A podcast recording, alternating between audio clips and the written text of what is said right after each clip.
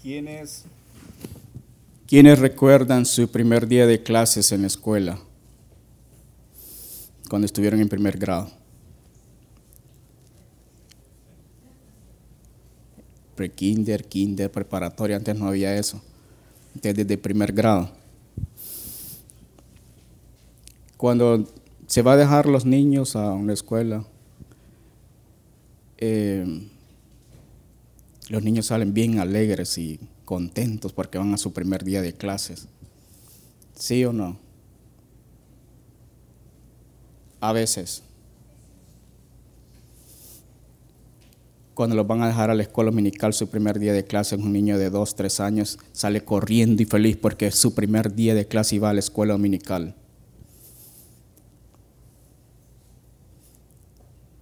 ¿Sí o no? No los niños lloran y arman relajo y entonces el otro niño que está a la par empieza a llorar, el otro empieza a llorar y se arma un, llanto. Entonces por eso se ha llamado a, los, a las madres para que estén con sus niños ahí, porque si no, un llanto total y todo eso, la escuela del llanto. Entonces dice, no, es que los niños tienen mamitis, tienen papitis, no se separan de los, de los papás.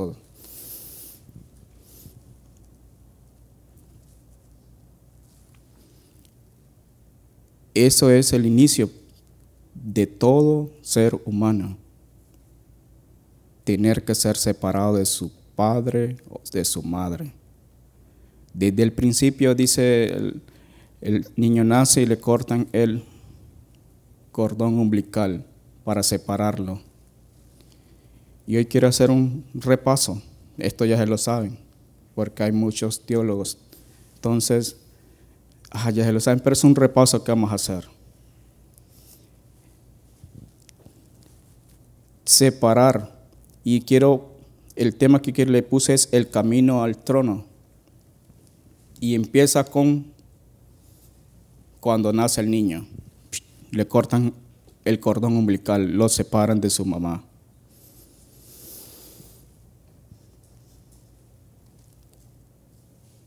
Y Dios es un Dios que dice, desde el principio separó Dios la luz de las tinieblas.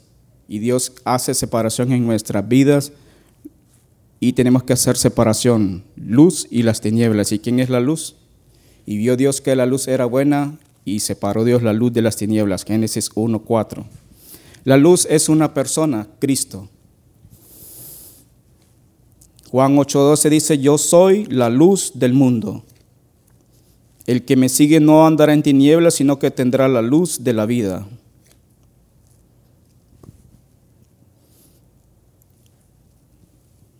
Y 1 Juan 1:5, este es el mensaje que hemos oído de él y os anunciamos, Dios es luz y no hay ninguna tinieblas en él.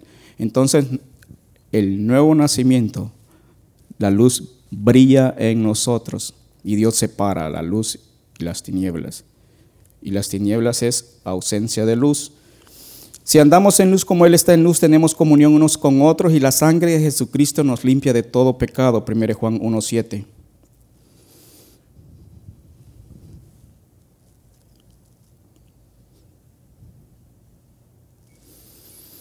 ¿Y dónde se encuentran las tinieblas? Si apagamos la luz aquí, hermanos pueden salir, por favor, van a apagar las luces y todos empiezan a salir. No nos tropezamos porque miramos en medio de las tinieblas. No, algún hermano se va a llevar una silla, ¿verdad? Si con la luz prendida se lleva una silla, no digamos con la luz apagada. Las tinieblas están en el abismo, dice Génesis 1, 2, y la tierra estaba desordenada y vacía y las tinieblas estaban sobre la faz del abismo. Entonces en los abismos encontramos las tinieblas. Cuando los se sumergen abajo en el mar, ¿cómo creen que está abajo de la superficie, allá en el fondo donde están los se mira bien brillante o, los buzos dicen, wow, qué luz hay aquí. Cómo está de alumbrado. Por eso ellos se colocan una linterna, ¿verdad? y andan buceando y alumbrando, porque abajo en los abismos están las tinieblas.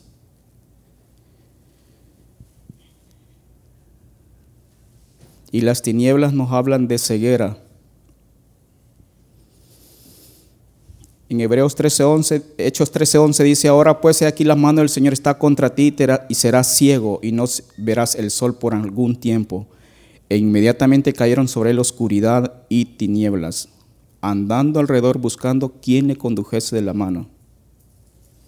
Entonces, Dios quiere hacer separación de la luz y las tinieblas en nuestras vidas.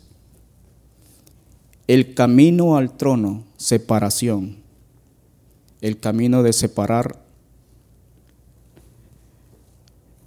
la luz y las tinieblas. Si andamos en luz como Él está en luz, comunión tenemos los unos con los otros y la sangre de Cristo, su Hijo, nos limpia de todo pecado.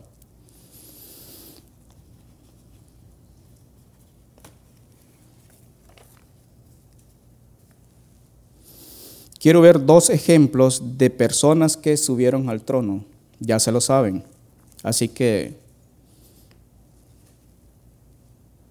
no hay problema porque ya se lo saben. Y uno de ellos es, en el Antiguo Testamento hay uno, hay varios, pero y en el Nuevo Testamento está el otro. ¿Quiénes son? José, David también es otro. Y en el Nuevo Testamento,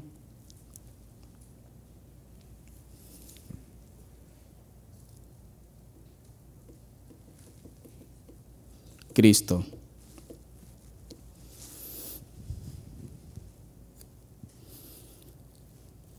Génesis 37.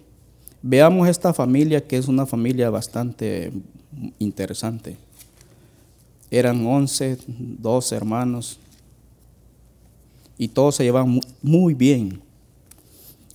El dolor del uno era el dolor del otro celebraban todos los cumpleaños una vez al mes. Habitó Jacob en la tierra donde había morado su padre, en la tierra de Canaán. Esta es la historia de la familia de Jacob. José siendo de edad de 17 años. ¿Quiénes tienen 17 años? Daniela y otros más. 17 años apacentaba las ovejas con sus hermanos y el joven estaba con los hijos de Bil y con los hijos de Silpa, mujer de su padre, e informaba a José a su padre la mala fama de ellos. Era chismoso. Mira lo que hizo aquel. No, él informaba la mala fama de ellos, se portaron muy mal. Y amaba a Israel a José más que a todos sus hijos, porque lo había tenido en su vejez y le hizo una túnica de diversos colores el papá dijo, bueno, hagámosle la túnica y pongámosla. Los hermanos lo miran y, ¿y este por qué le dan la túnica? ¿A quiénes le entregan la túnica? A los primogénitos, a los reyes.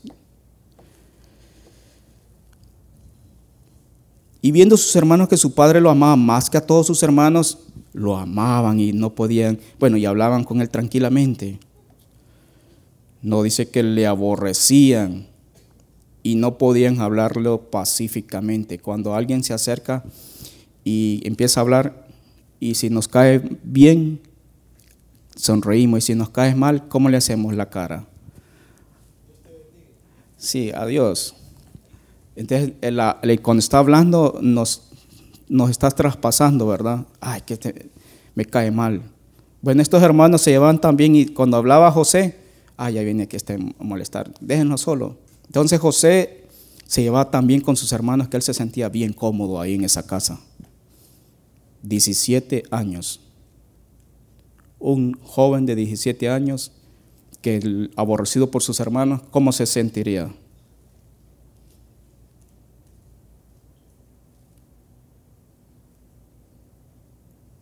Y soñó José un sueño.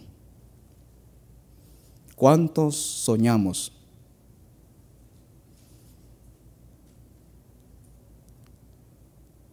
Todos tienen sueños.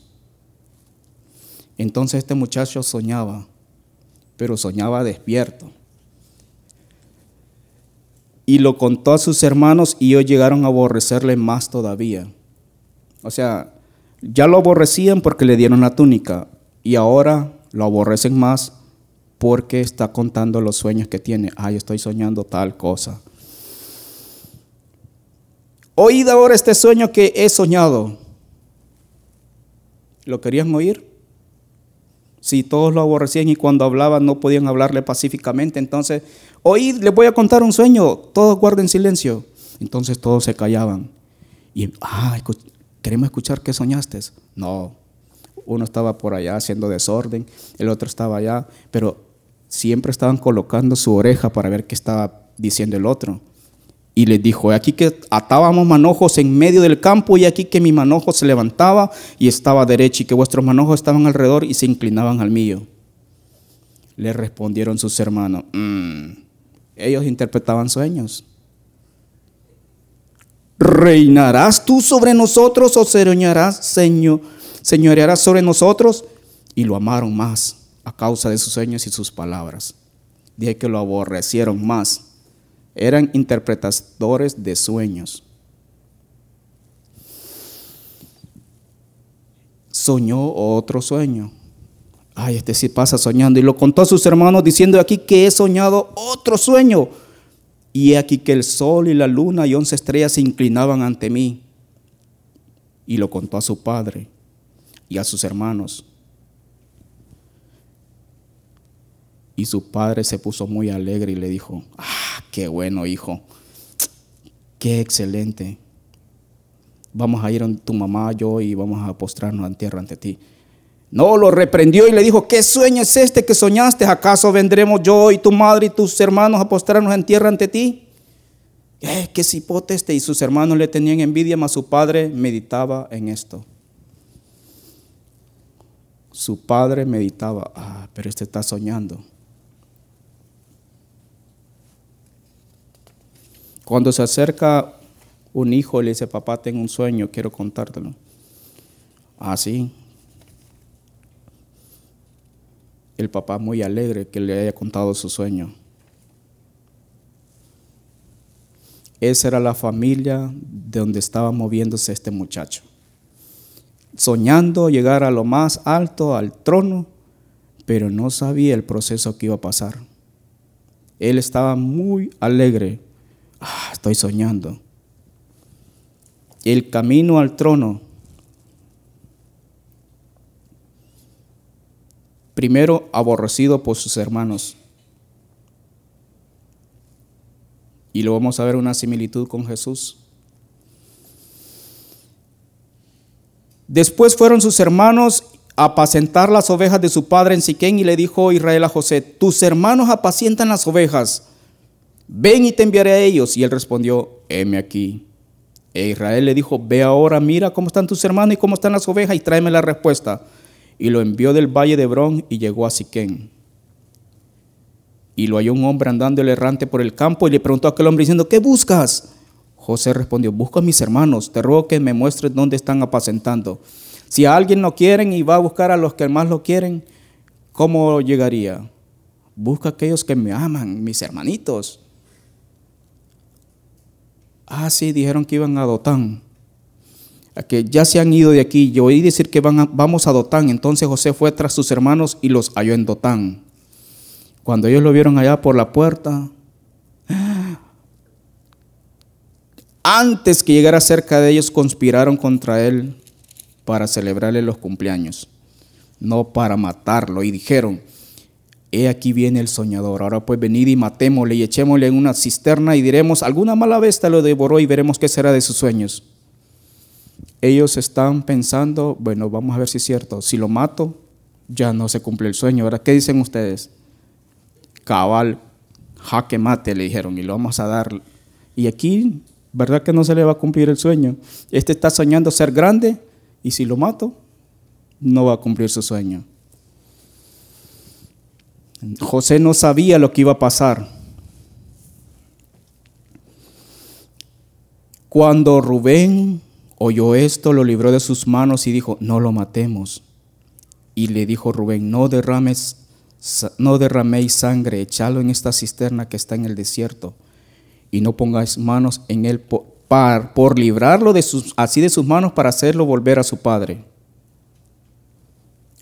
Rubén, el hermano mayor, dijo, no, no lo matemos, no lo matéis, echémoslo en esta cisterna. La cisterna estaba sin agua. Queremos llegar al trono y nuestros hermanos nos tiran a la cisterna. Ah, qué rico estar aquí, Señor, en esta cisterna. Sucedió pues que cuando llegó José a sus hermanos, ellos quitaron a José su túnica, la túnica de colores que tenía sobre sí, sus vestiduras. Y le tomaron y le echaron en la cisterna, pero la cisterna estaba vacía, no había en ella agua. Y se sentaron a comer. Y alzando los ojos miraron aquí una compañía de ismaelitas que venía de Galaad, y sus camillas traían aroma, bálsamo, mirra, iban a llevarlo a Egipto. Entonces se levantó quién? Judá Judas también se levantó en el otro lado y dijo, vendámoslo. No sea nuestra mano sobre él porque él es nuestro hermano, nuestra propia carne y sus hermanos convinieron con él tener razón. Cuando pasaban los madianitas mercaderes, sacaron ellos a José de la cisterna y le trajeron arriba y le vendieron por 20 piezas de plata y llevaron a José a Egipto. 20 piezas. Y Rubén, es ¿Qué pasaba con Rubén? ¿Dónde estaba? Cuando volvió a la cisterna y mira, eh, ¿y qué se hizo aquel? Y no encontró, se rasgó los vestidos y volvió a sus hermanos y dijo, el joven no aparece y yo a dónde iré. Entonces tomaron ellos la túnica de José y degollaron un cabrito de las cabras y teñieron su túnica con sangre. Y le enviaron la túnica de colores y la trajeron a su padre y dijeron, esto hemos hallado, reconoce ahora si es la túnica de tu hijo o no. Y él reconoció y dijo, la túnica de mi hijo es alguna mala bestia lo devoró. José ha sido despedazado. ¿Cómo estaba su papá? Ahí empieza la separación. Le cortaron el amor de su padre, lo separaron. José era el más querido de él y cómo sintió aquel dolor el padre cuando le quitaron a su hijo. Lo mismo que sintió el Padre cuando fue Cristo en la cruz. Jacob rasgó sus vestidos y puso silicio sobre sus lomos y guardó luto por su, hijo muchos días. Y se levantaron todos sus hijos y todas sus hijas para consolarlo. Mas él no quiso recibir consuelo y dijo, descenderé enlutado a, a mi hijo hasta el Seol. Y lo lloró su padre. Y los madianitas lo vendieron a Egipto a Potifar oficial de Faraón, capitán de la guardia. Ahí es separado de su padre.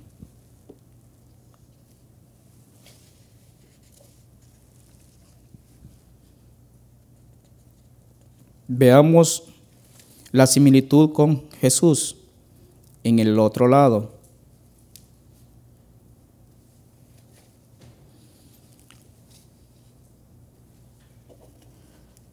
Jesús.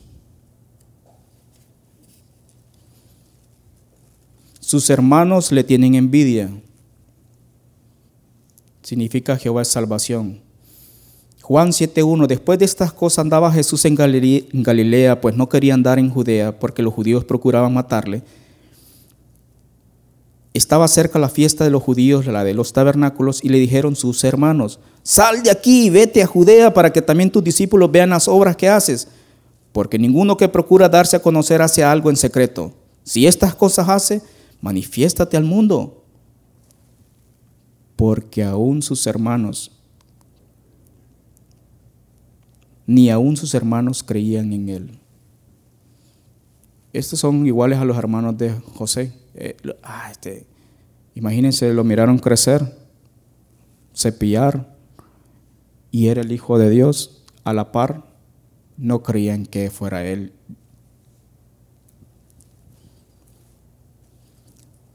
Entonces Jesús les dijo, mi tiempo aún no ha llegado, mas vuestro tiempo siempre está presto. No puede el mundo aborreceros a vosotros, mas a mí me aborrece, porque yo testifico de Él que sus obras son malas. Subid vosotros a la fiesta, yo no subo todavía a esa fiesta, porque mi tiempo aún no se ha cumplido. Habiéndoles dicho esto, se quedó en Galilea. también lo venden por 30 piezas de plata. Mateo 26, 15 y les dijo, ¿qué me queréis dar? Y yo los entregaré. Y ellos le asignaron 30 piezas de plata. ¿Y quién lo vendió? Judas. ¿Y quién puso en el otro lado? Judá. Los dos vendieron a su hermano.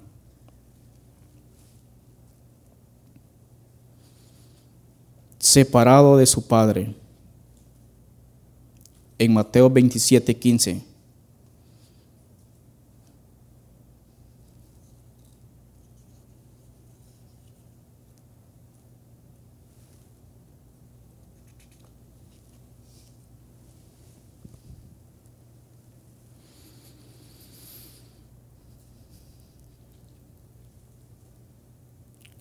El versículo 38. Entonces crucificaron con él a dos ladrones, uno a la derecha y otro a la izquierda. Y los que pasaban le injuriaban maniando la cabeza y diciendo, tú que derribas el templo y en tres días lo reedificas, sálvate a ti mismo si eres hijo de Dios, desciende de la cruz. De esta manera también los principales sacerdotes, escarneciéndole con los escribas y los fariseos y los ancianos, decían, ¿a otro salvó? Así mismo no se puede salvar. Si es el rey de Israel, descienda ahora de la cruz y creeremos en él. Confío en Dios, líbrele, ahora si quiere, porque ha dicho soy hijo de Dios. Lo mismo le injuriaban también los ladrones que estaban crucificados con él. Y desde la hora sexta hubo tinieblas sobre toda la tierra hasta la hora novena.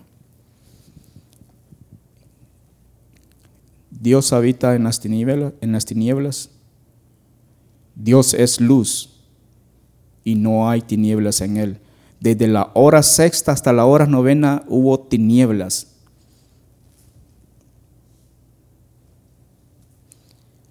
Ahí estaba él sin su padre. Y por eso dice, cerca de la hora novena Jesús clamó a gran voz diciendo, Elí, Elí, lama sabactani, esto es, Dios mío, Dios mío, ¿por qué me has desamparado? Era un dolor que él tenía por haber sido separado de su padre. En Marcos 15:34 y a la hora novena Jesús clamó a gran voz diciendo, Eloí, Eloí, lama sabactani, que traducido es Dios mío, Dios mío, ¿por qué me has desamparado? Él nunca había sido separado de su padre. Dice que él tenía comunión con su padre. Lo que él miraba hacer a su padre, eso hacía. Entonces llegó el momento de separación a causa de los pecados tuyos y míos. Dice que él, separado de su padre,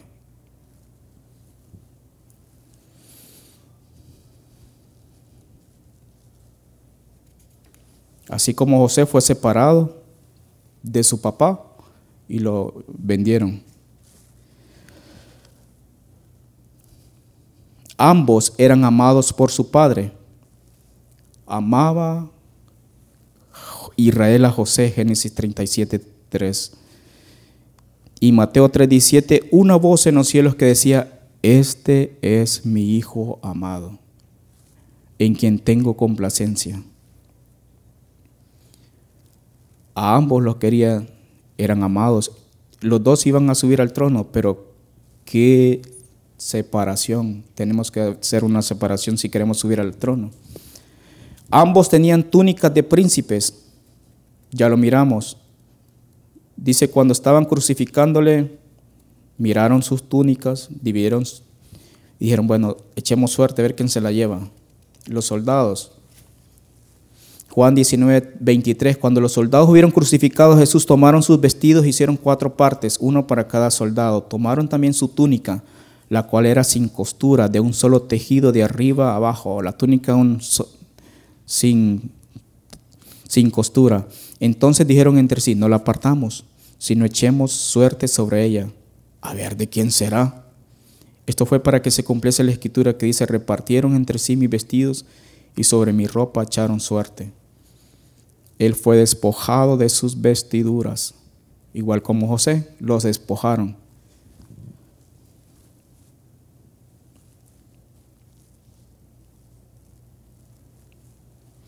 Ambos fueron enviados a sus hermanos. José le dijo a su papá, ve a tus hermanos.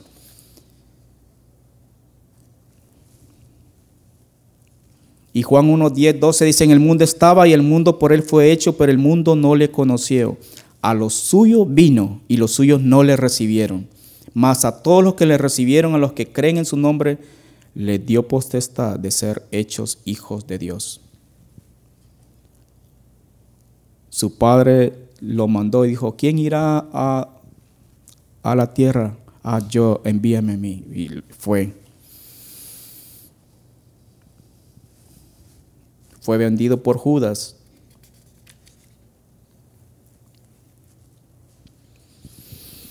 ¿Qué pasó cuando Jesús descendió tres días al sepulcro?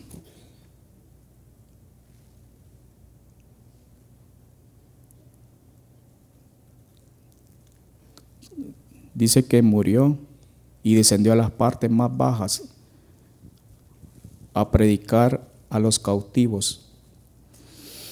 1 Pedro 3:18 porque también Cristo padeció una sola vez por los pecados, el justo por los injustos, para llevarnos a Dios siendo la verdad muerto en la carne, pero vivificado en el Espíritu, el cual también fue y predicó a los espíritus encarcelados. Descendió a la cárcel. ¿Y José dónde lo miramos que está? Génesis 41, él está en la cárcel. En Génesis 40. Pero en la cárcel no está porque mató a un mató a uno, no, sino está ahí inocentemente.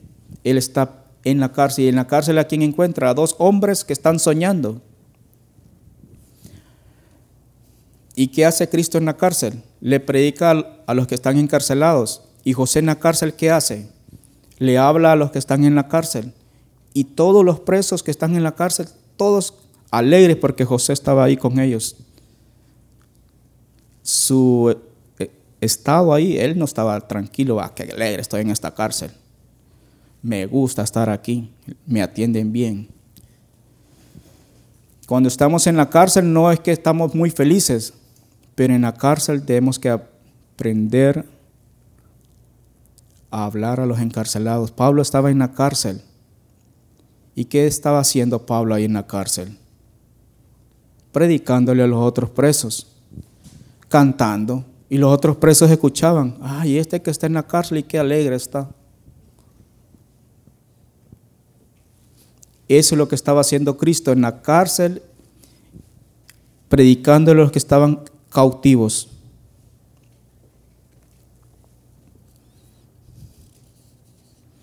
Cuando cumplió 30 años, José, 30 menos 17, ¿cuánto es?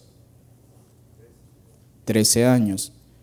Cuando él tenía 30 años, lo sacan de la cárcel. Pasó entre 10 años, digamos, porque 3 digamos que sirvió con Potifar. Pero ahí 10 años metido en la cárcel, nadie se acordaba de él metido ahí.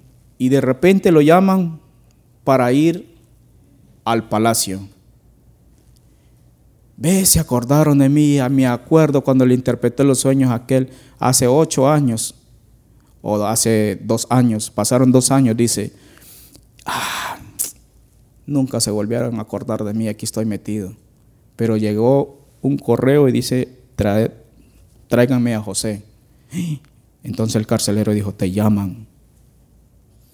Cuando sale una noticia, cuando nosotros estamos metidos en la cárcel, hey, te llama el dueño, quiere hablar contigo. Recuerdo cuando estaba explicando un, un proyecto y dice, el hijo del dueño. Ah, explícanos cómo vamos a ahorrar dinero. Ah, sí, esto, esto, esto. Quitémosle agujas a la tela para que sea menor peso. Así y aflojemos puntada. Y dice el financiero, ¿y por qué no traen a fulano, sutano, mengano? Entonces el hijo del dueño le dice, no te preocupes, le dice, lo que he aprendido, lo poco que sé, él me lo ha enseñado, dijo. Entonces yo dije, Señor, tú eres bueno.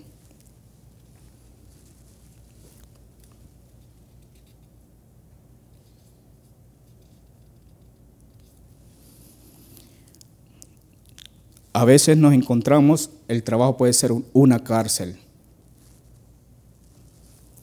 Y decimos, Señor, ¿cuándo voy a salir de acá?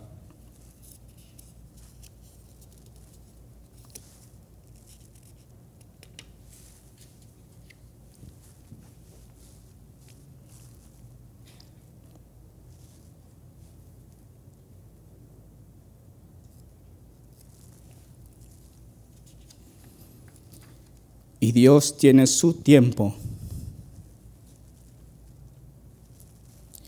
Y en su tiempo Dios dice que José salió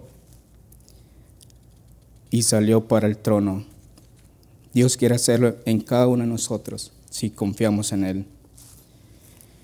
Dice que le dieron otro nombre, dijo Faraón, Génesis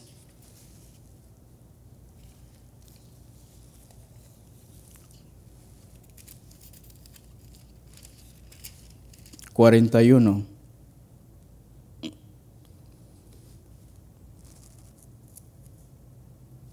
El versículo 38. Y dijo Faraón a su siervo, ¿acaso hallaremos otro hombre como este en quien esté el Espíritu de Dios? Y dijo Faraón a José, pues que Dios te ha hecho saber todo esto, no hay entendido ni sabio como tú, tú estarás sobre mi casa, y por tu palabra se gobernará todo mi pueblo, solamente en el trono seré yo mayor que tú. Dijo además Faraón a José, aquí yo he puesto sobre toda la tierra, yo te he puesto sobre toda la tierra de Egipto. Entonces Faraón quitó su anillo de su mano y lo puso en la mano de José y lo hizo vestir de ropa de lino finísimo y puso un collar de oro en su cuello. Al que venciere dice que yo le daré vestiduras y lo hizo subir en su segundo carro y pregonaron delante de él doblar las rodillas y lo puso sobre toda la tierra de Egipto. Y dijo Faraón a José, yo soy Faraón y sin ti ninguno alzará su mano ni su pie en toda la tierra de Egipto. Y llamó Faraón el nombre de José Sanat Panea y le dijo y le dio por mujer a Senat, hija de Potífera, sacerdote de On. Y salió José por toda la tierra. Se le dio un nombre nuevo Filipenses 2, 5 al 11, haya pues en vosotros este sentir que hubo también en Cristo, el cual siendo en forma de Dios no estimó igual ser igual a Dios como cosa que aferrarse, sino que se despojó a sí mismo, tomando forma de siervo hecho semejante a los hombres. Y estando en la condición de hombre, se humilló a sí mismo, haciéndose obediente hasta la muerte y muerte de cruz, por lo cual también Dios lo exaltó hasta lo sumo y le dio un nombre que es sobre todo nombre. Se le dio un nombre. Para que en el nombre de Jesús se doble toda rodilla, igual como José. Doblen las rodillas de los que están en los cielos y en la tierra y debajo de la tierra, y toda lengua confiese que Jesucristo es el Señor para gloria de Dios Padre. El camino al trono no es un camino de, ah, de rosas y empedrado de oro. El camino al trono es un camino de separación. Es un camino de sufrimiento. Es el camino de la cruz del Calvario. Todos doblarán las rodillas. En José miramos que no miramos alguna falta y, o José cometió una falta y entonces vas para la cárcel. No, dice que él fue castigado por inocentemente. Hebreos 4:15, porque no tenemos un sumo sacerdote que no pueda compadecerse de nuestras debilidades, sino uno que fue tentado en todo según nuestra semejanza, pero sin pecado.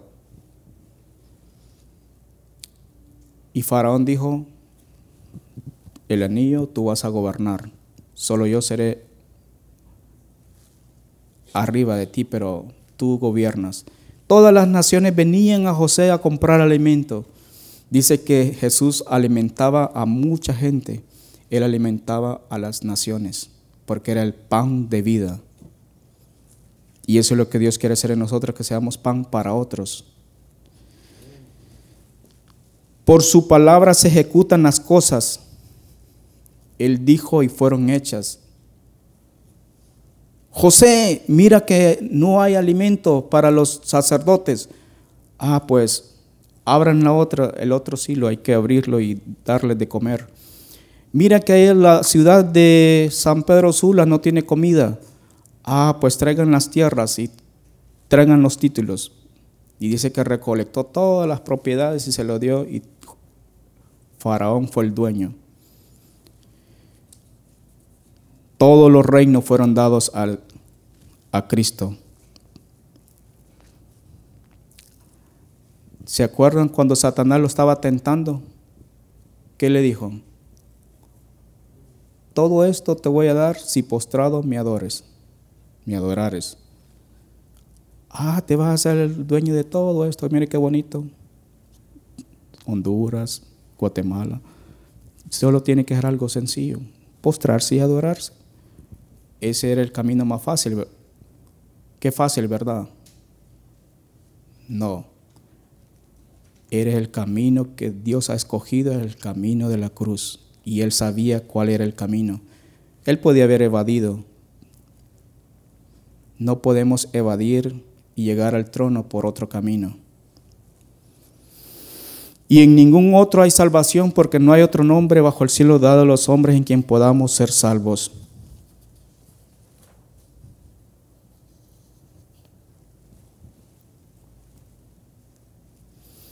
Y la separación la encontramos ¿dónde?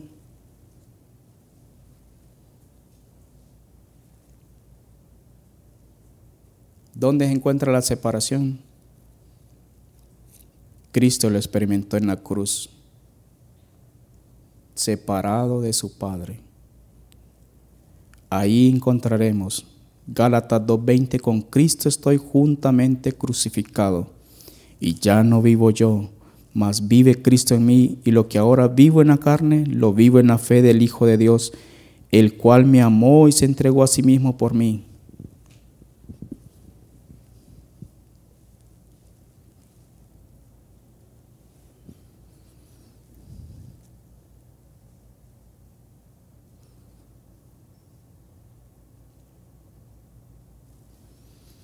Desde el principio, cuando separaron a Adán, Adán tenía comunión con Dios. Todos los días hablaba con Dios, pero él se fue separado de esa comunión. Y miramos que él llora. Y dice, ah, yo quiero regresar. El que llora fue el Padre, porque él quiere tener comunión con sus hijos.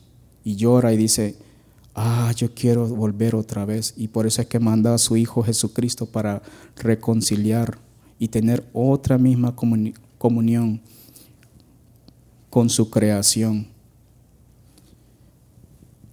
Y lo que nos separa de Dios, la desobediencia. Adán fue separado.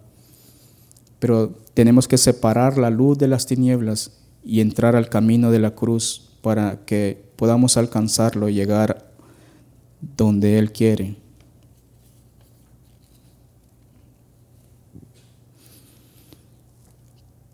Puestos en pie, cantemos en el Calvario. Encontramos su presencia y vemos al Señor. El Calvario nos ofrece sufrimiento y dolor, mas también promete gracias sin igual.